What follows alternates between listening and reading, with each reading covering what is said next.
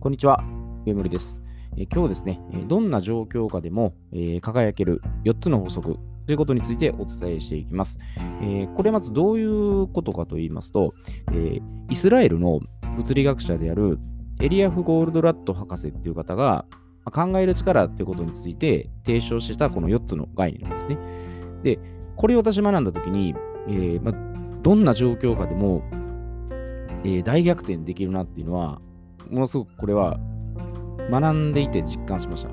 でどんな状況かっていうのは、まあ、例えばですけど、え自分の、まあ、クレジットカードが全部止められて、無一文になって、電気、ガス、水道も全てですね、ストップされた状態でも、えーそこから逆転した、まあ、これイギリス人の起業家の方なんですけど、まあ、そういう方がおられるんですね。で、まあ、それを聞いたときに、あ自分がやっぱりまだその甘いところで、えー人生歩んでるなっていうのは、まあそこでやっぱつくづく感じさせられたんですね。で、このエリアフ・ゴールドラット博士っていうのは、あのまあ、著書で有名なね、ザ・コールとか、あのークリティカル・チェーンとか、いろんな書籍出してはる方なんですけど、ものすごく、まあ、論理的に、えー概念を説明して、いろいろ、まあ、追求していくっていう、もう、まあ、研究者で、まあ、教育者でもあるんですね。で、この博士が提唱したこの4つの概念っていうのが、まずどんなものかと言いますと、え1つ目が、え物事はそもそもシンプルである。え2つ目は、え人はもともと善良である。え3つ目は、まあ、ウィンウィンは常に可能である。4つ目は、えー分かっているとは決して言わない。で、1個ずつちょっと解説していくと、まず1つ目の物事はそもそもシンプルであるってことなんですね。で、まあ聞いたらもうこれ当たり前のことなんですけど、でも人ってやっぱ何でも物事をあの複雑と考えてしまうんですね。で、なんで複雑に考えるかというと、まあ複雑に考えるのも一つ方法ではあるんですが、やっぱり問題にぶち当たると、なんか、これできないなとかね、あの、ちょっとこれは難しいんじゃないかなっていうふうに、そこ立ち止まってしまうんですね。で、立ち止まった時に、解決策を考えるのももちろん大事なんですけど、問題そのものにもう少し焦点を当てたら、本当はもっとシンプルなんですね。で自分でやっぱりその難しく、まあ考えすぎてしまってるんで、何かこう、ね、あれこれあれこれ複雑にしていって、あ結局何にもできないと。で、本当にシンプルに一個ずつ掘り下げていったら、まあ、実はそうでもないなっていうのは、まあ、歴代のね、先人たちもこういうことをね、証明しているんですね。なので、あんまりこう複雑に考えるよりは、むしろシンプルで、すっきりとね、え考える方が、やっぱ物事もうまくいくんですね。で、考えるのは考えるんですけど、な複雑に考えるなんてことなんですね。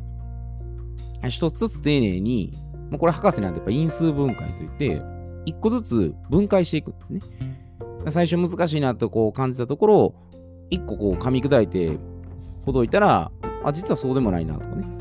あ、もうちょっとこっちもできるんじゃないかなって、いろいろこう展開はできるんですね。なので、あ難しく考えずに、まあ、物事すでに、まあ、シンプルっていうふうに、博士はこう考えてあるんですね。で、二つ目の、人はもともと善良である。で、これよくあの、性善説と性悪説でいろいろこう、見解が分かれるんですけど、で、これを言い出すと、やっぱり、人のせいにやっぱりしてしまうんですね。こう前提が人のせいにするから、これがよくいけないんだとかね。まあ、あの人のせいだから、こう結果良くなかったじゃないですかとかね。まあ、いろいろ言われることあるんですね。で、それは人が悪いんじゃなくて、こちら側のひょっとしたら、思い込みもあるんじゃないかと。思い込み自体が誤ってるんじゃないかっていうのが、これ前提としてあるんですね。だから、相手を責めても、問題はやっぱ解決はしないんで、それよりかは、ま、善良であるっていう前提の上で、まひょっとしたら自分サイドにこう落ち度があるかなとかね、見誤ってるところがないかなというふうに、冷静に考えていったら、その人自体を責めることもなく、あ自分のただ思い込みだけが問題だったなっていうことで、特別、なんかこう相手を責任、ね、責任転換して、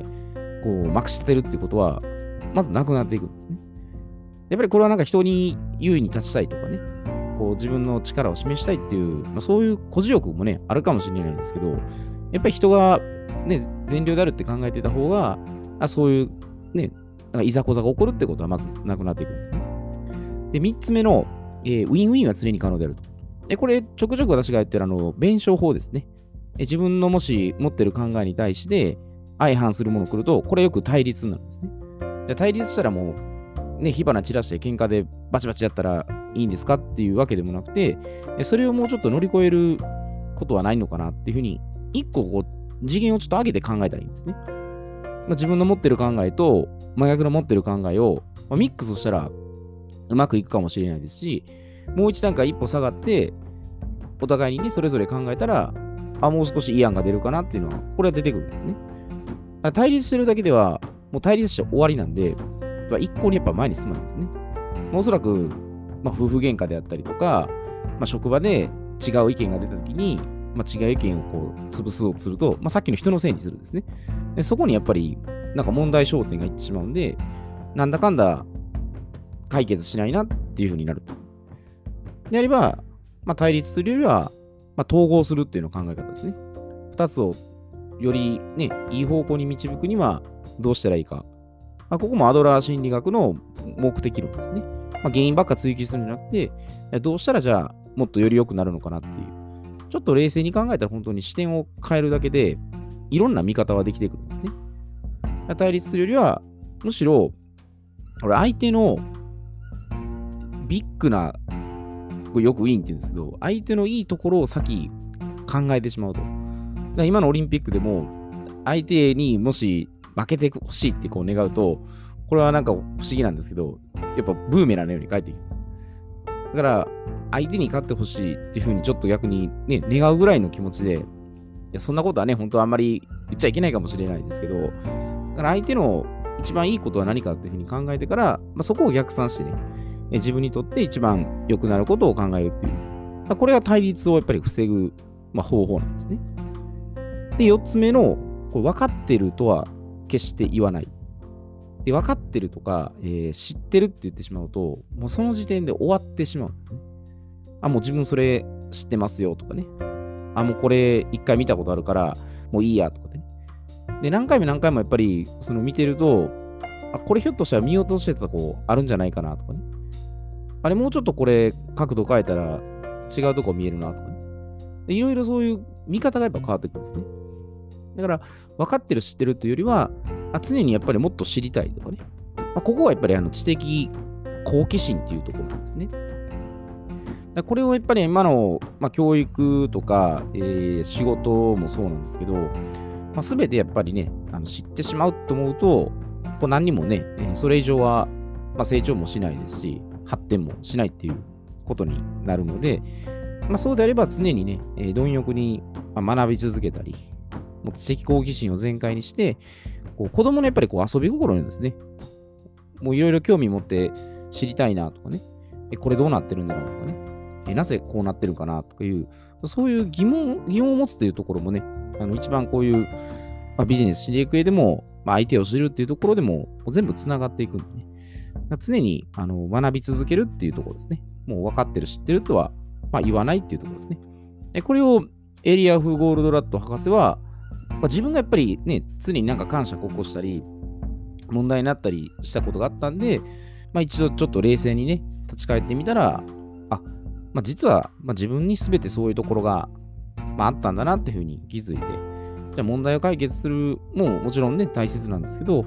問題そのものに実際にね、え、いろいろ焦点の当て方を変えたり、まあ、自分自身の言動行動を見直したりですね、え、そういうところに最終的にはもう行き着いたっていうところなので、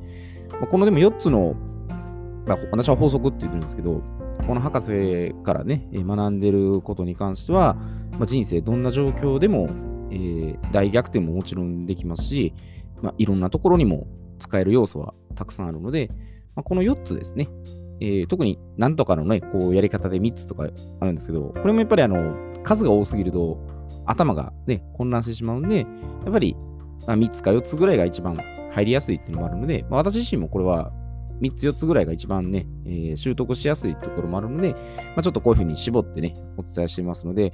もしね、本当に人生の大逆転方法とかね、あれば私もまたちょっといろいろ知りたいので、えー、こういうメッセージとか送っていただければ非常にありがたいのでよろしくお願いいたします。えー、では今日はこれで失礼いたします。